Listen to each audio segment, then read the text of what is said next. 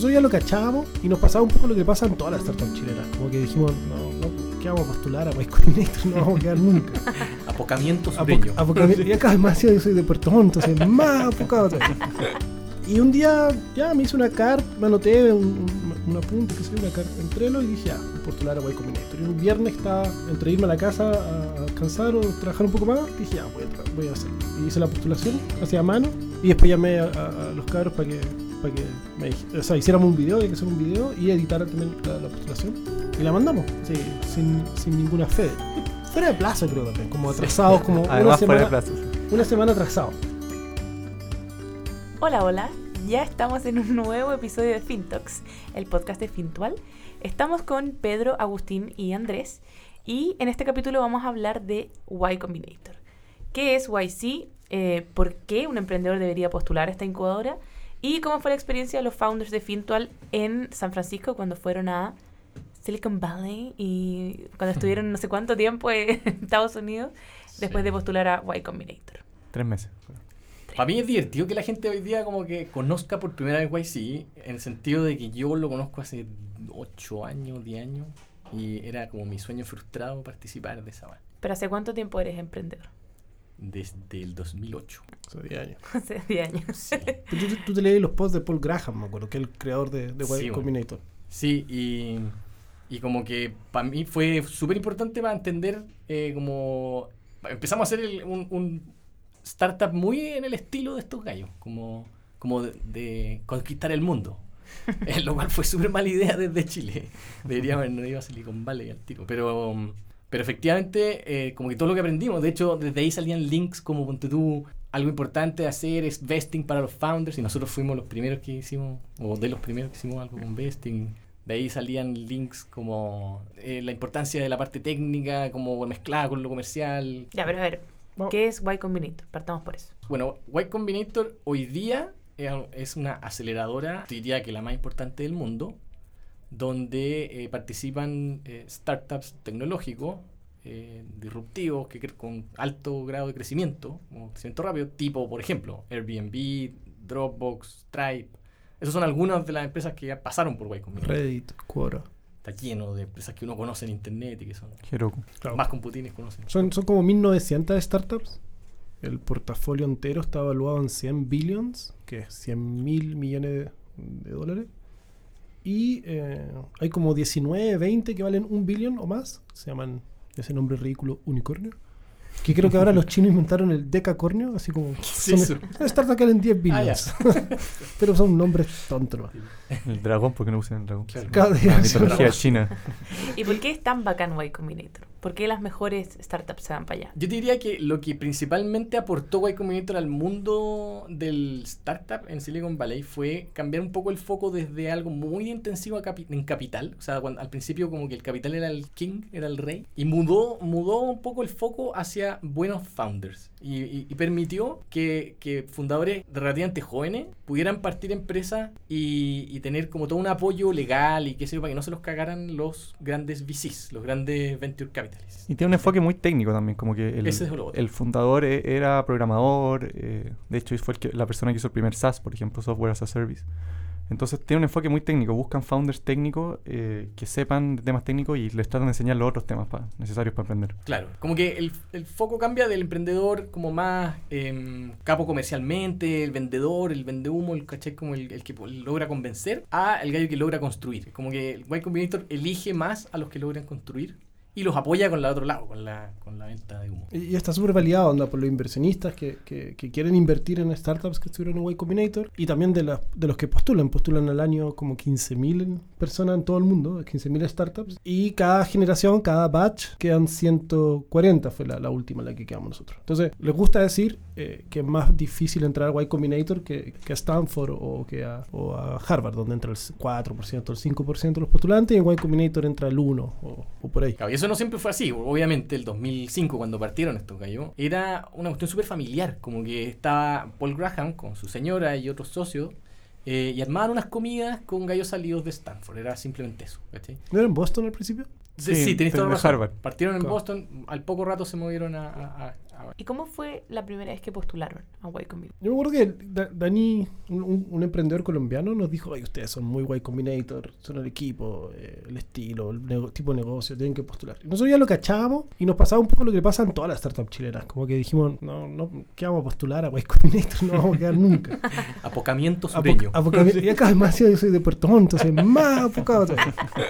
Y un día ya me hice una carta, me anoté un, un, un apunte, que sé, una carta en Trello y dije, ah, postular a Y Combinator. Y un viernes estaba entre irme a la casa a, descansar o trabajar un poco más, dije, ya, voy a, voy a hacerlo. Y hice la postulación, hacía a mano, y después llamé a, a- a los cabros para que, para que me o sea, hiciéramos un video, hay que hacer un video, y editaran también la, la postulación. Y la mandamos, así, sin, sin ninguna fe, de hecho. Fuera de plazo, creo también, como atrasado, como una Además, fuera de semana, plazo. sí. una semana atrasado. A mí me resultaba como un ejercicio divertido de hacer. No- con cero fe de que fuera a resultar algo. Cero ¿Ninguno, fe. ¿Ninguno de los cuatro pensaba que iba a quedar? ¿Que iban a quedar? Al principio no, nada, No, cero opción, no. cero opción. El Sobre pésimo. yo que en verdad es como eran mis dioses, entonces era imposible. No, era imposible, era imposible. Yo, yo, yo ya había postulado hace tiempo con una startup y nada, o sea, nunca, no creo que sabía nunca eso. respondieron. Ah, bueno. Sí, o sea, que en verdad. Era, era una startup que yo como que en verdad, yo como que me metí al final y como que no cachaba mucho. Me dijeron, oye, mira, métete acá y, y met- llena esto. Y yo ya, y no cachaba lo que era Way Combinator, nada. Ah. Y nunca nos llamaron de vuelta, nada. O sea, para mí era... Bueno, eso pasa mucho. ¿ah? Hay muchas startups que, que postulan silencio por vergüenza a, a- a no quedar. Entonces, me he ido enterando en el tiempo. Yo ya por lo menos cacho 10 personas que han postulado a Y Combinator. Y nada, pues ya a las dos semanas creo que nos llegó un mail diciendo tengamos una entrevista por Skype de 10 minutos con Gustav. acuerdo. Y como Sí. que nos pusimos nerviosos y dijimos, buena, leyeron, leyeron la postulación, digamos.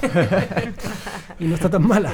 Y ahí tuvimos la entrevista por Skype, me acuerdo, Sí. y nos sentimos cómodos. De hecho, era de 10 minutos y duró como 20, 21, lo cual es muy raro. No sé Yo, si yo creo que tenía que ver con que Gustav es medio como una buena persona, como Claro. que seguía conversando. Gustav es un partner que, de, de, de Y Combinator. No era tan como- cortante como otros partners. Y dimos esa entrevista, nos sentimos bien, creo. Sí, ¿no? yo, yo me sentí muy cómodo en esa entrevista, ¿no? Dije, ¿Y lo hicimos, qué, o sea, de qué hablaban en, en esa Te entrevista? hacen preguntas del negocio, así, bueno, ¿qué están haciendo? ¿Y por qué creen que va a ser muy grande? Y, eh, ah, porque son el mejor equipo para hacerlo, cosas de ese estilo te preguntan. Y, y un poquito para olerte, para ver cómo, cómo, si les caéis bien o no. Ellos valoran harto, ponderan harto el que, el que caigáis bien. Entonces quieren saber si somos unos, unos tontos o, o- o pesados. o- De o hecho, si dicen, we don't pick jerks, que significa no, no elegimos a un pesado, porque no... mm. Y se equivocaron porque, porque estaba yo, pero. Claro, a Pedro Pina, pero eh, igual eh, eh, la- una parte súper peluda para uno que es chileno es la parte en inglés. O sea, es súper fácil parecer tonto en otro idioma. Entonces, Sí, es verdad. es difícil parecer A- inteligente. Además, parte como cachan si eres tonto o no es si respondís rápido o no. Que en general eh, es una medida medio arbitraria, pero lo, lo ocupan porque hacen tantas entrevistas que lo tienen que hacer. Entonces, cuando es en inglés, uno como que se demora un poquito más en responder y ya queda un poquito más como tonto. Así como, eh, Especially if you don't speak very good, like me, digamos. o sea, la ¿Y después de esa entrevista qué pasó? A los, dos, a las dos semanas me llegó un mail a mí. Me llegan a mí porque como hice la postulación, me, me llegaba un mail, decía, eh, Pedro, eh, por favor agenda una reunión para acá y aquí están las condiciones pa- para los pasajes. Y como que no entendí, me puse nervioso. De hecho, me puse un poco nervioso ahora de nuevo. y como que escribí el peor mail de mi vida, el mail más tonto. Dije, "Eh, perdón, no entendí. ¿Tenemos que ir a San Francisco de entrevista? y, el- Pero que era lo- un mail automático. que era- eso lo más divertido de todo. Y Gustavo me responde, No entendí. ah, sorry, perdón no- por no ser muy claro, sí. Y ahí Y- y ahí, saltando, claro. corriendo en círculo. No, ahí llamé a todo el mundo, era el viernes a las 11 de la noche, me Sí. acuerdo. Y creo que uno de ustedes está en un concierto, no sé. Yo me llamé a todo el mundo y le- les conté. Y, y compré los pasajes. Y, y- Y yo, sí, pues, yo me acuerdo que estaba con, con muy bajo matripunto. Y entonces mi única forma. Espérate, expliquemos los matripuntos. No es necesario. No es Todo el necesario. mundo sabe lo No. que son matripuntos. Estaba con malos, malos ma- ma- matripuntos. Y entonces conversando con la Antonia le dije, eh, tenemos un viaje. Le voy a invitar a San Francisco. Así que la colé de una. y- y nada, fui- o sea, yo estaba emocionadísimo, no lo podíamos creer. Y, y, no, y nos fuimos a San Francisco en diciembre del, del 2017. Y eso. Sí, po. Y fue un viaje un poco... em, Hay, bueno, un, hay un post bien, bien, Sí, bien, bien divertido que, que- queríamos ponerlo como, como El- link. acá Sí, en el-. Tesla. El test, claro, arrendamos un Tesla. hicimos todo lo que no había que hacer en un o sea, viaje de entrevista. Básicamente hicieron todo mal. Fue un paseo. Yo creo que pensamos que no íbamos a quedar, entonces fue como ya aprovechemos este pasaje gratis y Claro, fuimos a- nos disfrazamos de ojo pascuero un día, en la- Sí. fuimos a la plaza. Lo pasamos increíble, uno, uno de los mejores viajes de mi vida y, y Omar lo resumió como estos tres días parecieron un mes. Así como que en verdad hicimos muchas cosas, fue Sí, muy intenso. Es que además yo también estaba con mi hija, la Emilia, y tenía un año y medio. Y era como el primer viaje que hicimos desde que nació. Entonces era como un alivio. y- Sin o sea, ella. sin ella, Sin básicamente. Claro. Pobre Emilia. Va a escuchar este podcast en 10 años más. ¿Y, y qué cambió de la primera vez que no quedaron a la segunda vez que sí quedaron? Claro, porque no lo dijimos, pero cuando viajamos esta primera vez no, no, no- no quedamos. O sea, fuimos a una entrevista, 10 minutos, quedamos ahí la pitilla y nos hicieron pasar de nuevo a una segunda reunión, a una segunda entrevista y esa entrevista Eh, nos nos destrozaron. en el nos suelo. destrozaron y- que lo hicimos mal. Estábamos nerviosos. Ellos estaban cansados. Sí, nos preguntaban cosas y como nos demorábamos en responder o respondíamos Mm. cosas que no tenían mucho sentido. Entonces no fue, no fue mal. Y dijimos, y yo, yo quedé muy picado. Que, porque yo sabía que me iba a quedar, pero estábamos, estuvimos tan cerca de quedar que quedé como. Y dijimos, y todo, y, en verdad no podíamos quedar. Eso es lo otro. Como que si hubiésemos quedado, hubiéramos quebrado a lo mejor, porque no teníamos la licencia todavía de la SMF para hacer los fondos mutuos. No teníamos un montón de cosas. Entonces hubiera sido muy mala. O sea, básicamente no estábamos teniendo nuevos clientes mucho. O sea, teníamos Claro. un producto que no, no lo queríamos vender porque no era muy bueno. Y estar allá tres meses tratando de crecer al- a, los ritmos que quieren crecer la, la startup gringa. O sea, no sé, 10% semanal, una cosa así. No, no lo habríamos hecho y habría sido muy decepcionante. Y al final hubiésemos terminado el proceso casi igual como empezamos. Y nosotros, eh, parece chida, pero como ya quedamos, lo podemos decir así, pero esta postulación fue un proceso para aprender cómo era, cómo era postular. Y postular de nuevo seis meses después para el siguiente batch, para la siguiente generación. Para eso no quita que estábamos más decepcionados que la cresta. eh. Bajoneadísimo. Bajoneadísimo. Bajoneadísimo. Fue como, como crecer un poco, porque eran pendejos andando en Tesla que Claro. se merecían perderla. Aparte te avisan al tiro, o sea, no, no es como que váyanse a Chile y la otra semana les contamos, no. El Ahí mismo mismo, día. mismo Mismo día, en la tarde. O sea, eh, todavía estábamos en el Tesla, de hecho, porque estábamos en un taco, Ah, sí, pues, volviendo. nos equivocamos en la salida. Agustín se fue manejando el Tesla, no sabía, ni pescaba Waze, así, doble a la derecha y Agustín derecho. así. estaba frustrado. Y después dijimos, ya, vam- vamos a postular en seis meses más, porque será el plan. eh, y a los cuatro meses nos llega un mail diciendo el, el 40% de las startups eh, son que quedan en Y Combinator han postulado más de una vez. De hecho, cuando estuvimos allá conocimos un brasileño que había postulado tres veces. Sí. Los, me- unos mexi- esos mexicanos, los GIA, también postularon tres veces, me enteré hace poquito. Entonces parecía muy natural que, que uno pudiera postular de nuevo. Y postulamos de nuevo. Mm. Y pasamos por todo el proceso ya no con Gustav, sino que con Aaron, que era el- Y eso Que fue en vez de 20 minutos nos entrevistó como Ocho. 8. Sí, Y, y nos dijo, ok, thank you. sí no- bye". nos hizo una pregunta así, nosotros la respondimos, ok, bye, y nosotros no sabíamos si la habíamos respondido bien o la habíamos... Skype. sí.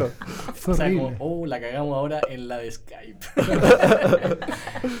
Y, Eh, la, y y- invitaron de nuevo. Y fuimos de nuevo y ahí la preparamos. ¿no? Aterrizamos en San Francisco y hablamos en, en inglés. Y hasta Yo, yo me acuerdo medio. que en algún minuto tuitearon como alguien que nos pueda destrozar con preguntas durante 20 minutos por Skype. Ah, sí, onda, pues, harto eso. Sí, Claro, claro. sí. pusi- pusimos destroy.fintual.com, escríbanos por favor. Y Claro, sí. preparamos la entrevista. Hicimos hartamente como cinco entrevistas de, de práctica.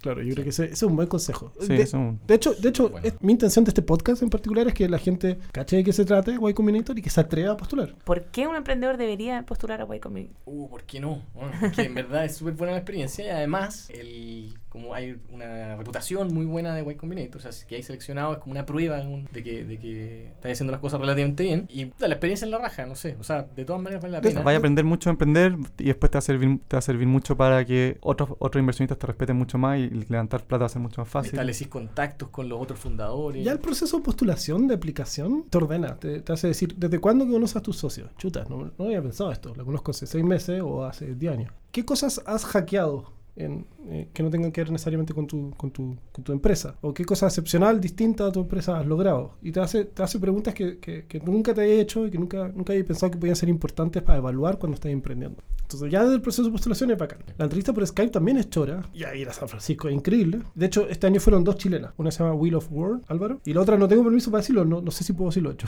pero, pero otra startup chilena. Y que quedaron. Y, y- y- y yo, yo estaba súper emocionado y les dije, o sea, y en general quiero que cualquier startup que quede en la entrevista de San Francisco me escriba un mail a pedro.fintual.com y lo ayudamos, o sea, lo ayuda a preparar la entrevista. O sea, con estas dos startups preparamos la entrevista, la simulación, que es lo que decía Andrés, que es quizás lo más importante de momento postular. ¿ha- ¿habrá muchas startups que no se atreven? Que dicen, oye, Yo creo que mucha gente se vamos a hacer". inventa excusas y dice que ponte tú, no, es que es demasiado pronto, o es demasiado tarde, o somos muy chicos, o somos muy viejos, o somos... Sí. toda- nada de eso importa mucho. O sea, cuando, cuando estamos allá, el nivel de allá tampoco es una cuestión así eh, absurda. O sea, es completamente la- las startups de Chile están perfectamente en el nivel de las startups de allá, ¿no? ¿Y han pensado alguna startup que podría ir para allá? Que ustedes digan, oye, demasiado bacán. Cacha que yo cacho muy pocas startups me di cuenta y entonces hace poquito hice un post de, oye, ¿cuáles son las mejores startups para trabajar? Y quiero hacer un post, ojalá me salga acá un mes, eh, porque cacho muy pocas startups eh, en Chile, y es culpa mía. Eh, y no sabría decirte cuál es, yo creo que cualquiera cualquiera con, con, una PPT y un buen equipo puede hacerlo, pero ni siquiera hay que haber lanzado. Había muchas startups que quedaron y que ni siquiera tenían nada, no tenían nada construido. De hecho, parte, ah, parte del proceso es que en algún minuto de los tres meses lanzáis, así, así está pensado. Nosotros, como ya habíamos lanzado, es más rápido, pero nosotros estamos con el, yo creo que estamos en el 20% más avanzado. Claro. De, de, de, claro. Eso no significa nada, porque claro. habían otros que no habían ni siquiera, ni siquiera tenían la PPT casi, y terminaron levantando 60 millones de dólares de, después de... Igual yo tengo la, la, tengo la intuición de que estos gallos están eligiendo compañías internacionales que van un poco más adelante. O sea, lo que pasa es que ah, White, claro. White tiene, o sea, puede elegir lo que quiera. A las gringas las dejan, las, las permiten claro, más nuevitas. Claro, los, los niños eh, de Stanford. Stanford. entran con ideas, ¿no? Claro.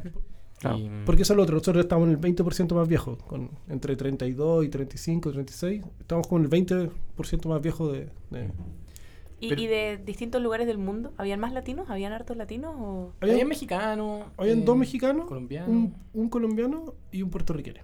¿Y la mayoría eran gringos? Habían chinos, habían japoneses, Sí, habían... chino, La mayoría eran gringos, pero habían hartos chinos, habían, ru- había un ruso, que era como que, de hecho, Putin lo había echado de, de su país. de Rusia. por- y hacía como gas- gasolina para satélite. Sí. ¿no? Sí, sí. We change, um, we tra make travel from orbit to orbit. el discurso de... Yo creo, yo creo que era una de las startups más fome, la, la- la nuestra, porque eran cosas bien, bien como esta, o Brigia, o gallos, no sé. Tengo 21 años y tengo mi máster en Stanford en programación. Lo saqué a los 19, ya ni me acuerdo. Era una, habían cosas ridículas, como que había gente mu- mu- muy, potente. De hecho, éramos tan penca, me acuerdo, que cuando hicimos la presentación final, esa típica slide que tenéis que poner del equipo, nos dijeron, no, no la pongan. ¿Han logrado algo bacán? Puta, no sé, estudié tres carreras. No, no importa, no sirve de nada. o casi que había cofundado Facebook, o mejor no dijerais nada del equipo. Entonces fue chistoso como. Sí, como La, la mejor universidad de Chile. claro, claro, o- claro, o- ¿Y cómo fue llegar de allá, donde eran todos muy secos y un ambiente demasiado Exigente. exigente, Puta. a- y volver a Chile? aliviante, Ah. podría decir yo. O sea, puta, yo, yo en particular, por lo menos hablo por mí, me sentí un idiota en Estados Unidos, a pesar de que tengo buen inglés y todo. El eh, mejor inglés, creo, con Andrés. Puta, la cagó, que es difícil eh, como convivir con gallos que están como en un nivel de exigencia igual alto. O sea, tal vez no son tan brillantes, weón, pero se exigen caleta y más encima uno ahí tratando de, de- de hablar en el idioma, más todavía. Sí, yo creo que era, era bien agotador Silicon Valley. Yo no, agotador. yo, yo, yo creo que no viviría ahí. Como, como que No, yo, tampoco, yo tampoco. demasiado competitivo a lo mejor. Quizás estoy hablando mediocre. me- Están haciendo el Puerto Montino en mí, a lo mejor. Pero, No, pero hay un balance y de repente uno tiene que también saber vivir. O sea, hay 100 años para disfrutar nomás. O sea, yo creo que tres meses estuvo bien. Eh, crecimos como nunca esos tres meses.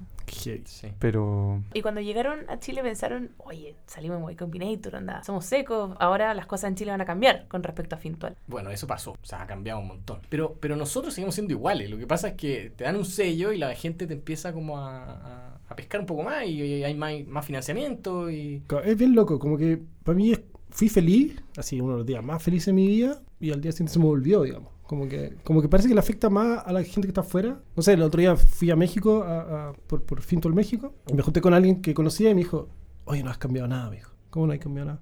No, estás igual, pensé que iba a llegar insoportable después de Y Combinator. Es, dije, que es, pare- es Pero- parecido, el- el estudiar en Harvard. Claro. La gente dice, oh, estudio en Harvard. pero, y- pero aparte estos fueron tres meses, por último, Harvard son dos años, ¿cachai?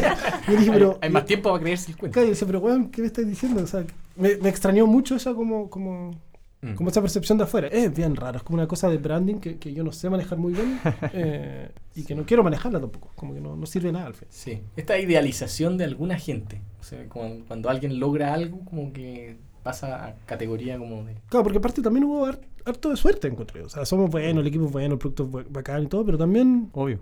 Obvio que tiene hay, mu- hay un factor suerte ahí, entonces no... no- O sea, sí o sí hay que postular. Si hay un factor suerte, Seguro, sí o sí hay que seguro. postular. Sí. o sea, Sobre todo, si uno, yo creo que hay como mini criterio así, como que si tú tenías un cofundador, uno que sea más técnico, tecnológico y el otro más de negocio, más metido en el mundo eh, del negocio, de todas maneras eso es como un plus muy grande para Y Combinator. Incluso si la idea no es tan perfecta, ellos te ayudan a modelarla ¿Y Pero- cómo es la mentoría que te hacen allá? ¿Te, te enseñan cosas, te, te ayudan, te dan ideas, te dicen, Mira, la verdad es que no es tan intensa. eh, eh, te dejan trabajar, que es cosa muy buena. O sea, un- una, una aceleradora que te hace demasiadas clases y, y como que volver al colegio eh, puede ser, puede ser perjudicial para un Sí, negocio. Te desenfoca al final de lo que estás haciendo, que, que Eh, hace el negocio. Partamos porque te pasan la plata, que, que ahora son 150 mil dólares, Claro. y te dicen gástala como queráis. o O sea, sea, no, no, no te dicen cómo gastarla. claro. no te dicen rinde de cuentas, nada. O sea, ya te seleccionamos y seco a lo que queráis con la plata.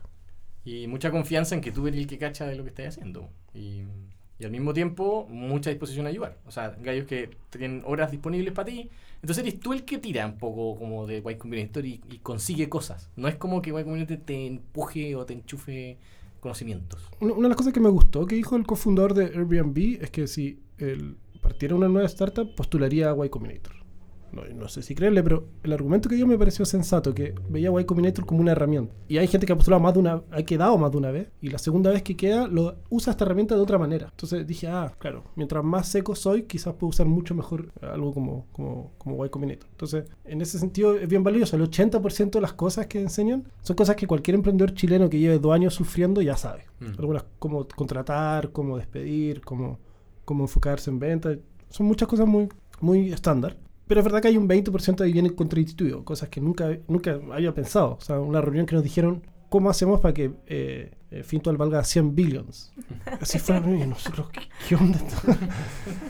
que, ¿qué onda? Y entonces te hacen pensar de un- después de eso la valoración de, de quedó mucho más arriba. O sea, Te hacen como un Inception, ¿no? como que ahora en mi mente Fintual vale 100 mil. Claro, Como- es súper estúpido, pero, pero, pero te hacen cosas contributivas y ejercicios que te, que te van seteando y te van, te van transformando en una- un gallo muy enfocado en la ejecución y en hacer bien las cosas y en, y en crecer, que es como uno de los focos que ellos tienen. Sí, también, también usan un- una técnica un poco como de competencia entre el grupo, intergrupal. O sea, de, de los mismos como compañeros tuyos que, que te hacen empujar la cuestión y priorizar, más que nada. Empujar muy fuerte durante sobre todo el, el- tiempo en que estáis con ellos. Pero YC no se termina con los tres meses. O sea, eso es importante. Hay, hay foros, hay posibilidades de, de- de citar reuniones vía Skype o ir para allá y juntarse con los guys de... Y que son súper reales. ¿eh? Yo le pregunto a gente de, de- de otras startups que han pasado por YC eh, y les pregunto y les pido ayuda y, y, y- y respondan. O sea, Sí, después ellos también participan de las rondas siguientes, o sea, siguen manteniendo su porcentaje y meten más plata. Eh, también y eh, ustedes como ex alumnos de YC, tenéis ciertos como privilegios, como por ejemplo poder contactar a cualquier otro miembro de YC y obviamente hay una cosa como de apoyo comunitario. Em, y además podemos ir el día antes del día del inversionista sí, y escuchar todos los pitch, porque ellos ensayan en el museo de la ciencia de Mountain View que cierran, o Palo Alto, no, no me acuerdo. Y podemos escuchar todos los pitch el día antes que todo el inversionista. Y podemos invertir si queremos, si, si, si, si tuviéramos plata. Claro. que pasa harto, ¿eh? Y eso es bueno también, a nosotros nos pasó harto que nos invirtieron y así el día de, de, de- pitch al inversionista ya teníamos plata le- levantada. ¿qué sería de Finto ahora si no hubiese ido a Y Combinator? Puta, sería injusto, weón. esa es la verdad. Estaríamos como un startup chileno tratando de levantar capital, tratando de convencer a no sé qué eh, Sí, caballero. Sería imposible, como que ahora llegamos y, y- y cerramos deals que antes no hubiéramos cerrado. O sea, en relación con los inversionistas, ¿cuánto vale tu empresa? ¿Tanto? O sea, hay que tener que cuando uno levanta plata, es- es- los inversionistas son demasiado como, como que se siguen, como ovejas, como un rebaño. Entonces, eh, el hecho que ya haya un, un inversionista gringo que te puso plata y, y que además, que es que es Y Combinator, y que además otro, eso hizo que otro inversionista gringo te metan plata, hace que en Chile sea demasiado más fácil y tenéis como una especie de sello de que, ok, puedo invertirla y por último si me equivoco, ya me equivoco con todo este grupo y no, no soy el único que se equivocó. De- de- va- vamos a hacer un capítulo de, de- de capital de riesgo, ¿cierto? Como Sí. para hablar de, para ayudar a otra startup a cómo levantar quizás o, Claro, o dar datos, o, o la poquita experiencia que tenemos nosotros. Me acuerdo que mm, eh, uno de los asistentes al meetup que hicimos la semana, esta semana decía que él, también había estado en Silicon Valley y le parecía tan distinto el ambiente allá que acá, que allá te obligan y te incitan a soñar muy en grande, aunque no llegues al máximo que te estáis proponiendo, pero que acá en Chile es, es completamente lo opuesto. Es como, ojalá esta startup sobreviva, ojalá no, no se muera en el camino. Y eso creo que es lo- un poco lo que me queda de todo lo que han conversado de su experiencia allá.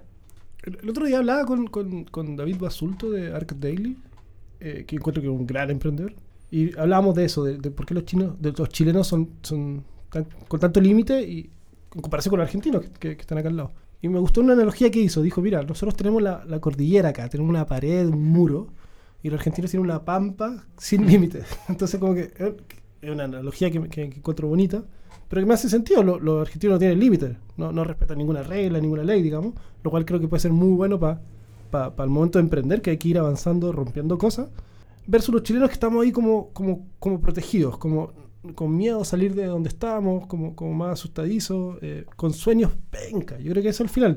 En Silicon Valley no son más inteligentes que, que- que nosotros. Eh, en, el, en el equipo que tenemos en Fintual está por sobre el promedio de Silicon Valley. El problema es que somos muy cagones, así muy, muy, muy, muy apocados, eh, con sueños muy pequeños, como ya, voy a hacer este negocio para el sector ABC1 Oriente de Santiago. Y no piensan en la TAM al tiro, no piensan en México, no piensan en, en, en- en grande. Ok, parte local, pero piensa más en grande, grande. Si, al final, si, si es buena la idea, alguien la va a hacer. ¿Por qué no puedes ser tú? Al final no, no, no, hay, no, hay, alguien- no hay un superhombre que vaya a hacer algo mejor, necesariamente mucho más capaz que tú, Entonces la invitación queda más que abierta si alguien quiere postular a YC y no sabe cómo, no se atreve. pedro.fintual.com, él va a estar feliz respondiendo esos mails. No, no. O sea, escríbame, escríbame, escríbame. y Yo, y, ¿Qué y- hiciste, y yo, yo- yo les puedo pasar links de, que encuentro muy buenos que sirvan. Ahora, si quedan para la entrevista para San Francisco, ha- hagamos videoconferencia y programar una entrevista. Y este año lo hice tres veces. O sea, lo hice con muchas startups ahí, brasileros, israelitas, así que de, de- de Estados, eh, de Inglaterra. Y también chilenos. Y, y simulamos por videoconferencia la entrevista. Eso, eso es seguro, sí o sí. Yo tengo muchas ganas de que haya más startups chilenas en YC porque creo que, que es muy bacán la experiencia y que, y que al final nos va a servir a todos. Que haya más startups eh, con este tipo de experiencia y con, este, con estas capacidades, le hace muy, muy bien Muy a bien Chile. país. Sí, así que sí, yo, mi recomendación para la gente que quiera postular es leerse los ensayos de Paul Graham para entender un poco cómo piensa Y Combinator y también eh, adaptar un poco o el equipo, tal vez le falta un socio o no sé, O le sobra un o le sobra uno. Para tener más probabilidades de, de éxito. Bueno, muchísimas gracias a todos nuestros auditores. Por favor, bombardeen con mails a Pedro. Va a ser una venganza personal por, por todo el bullying que me va a sacar en la oficina. Muchas gracias por escuchar y nos vemos en un próximo episodio de FinTalks. Gracias. Chao, Chao, chao. Chao, chao.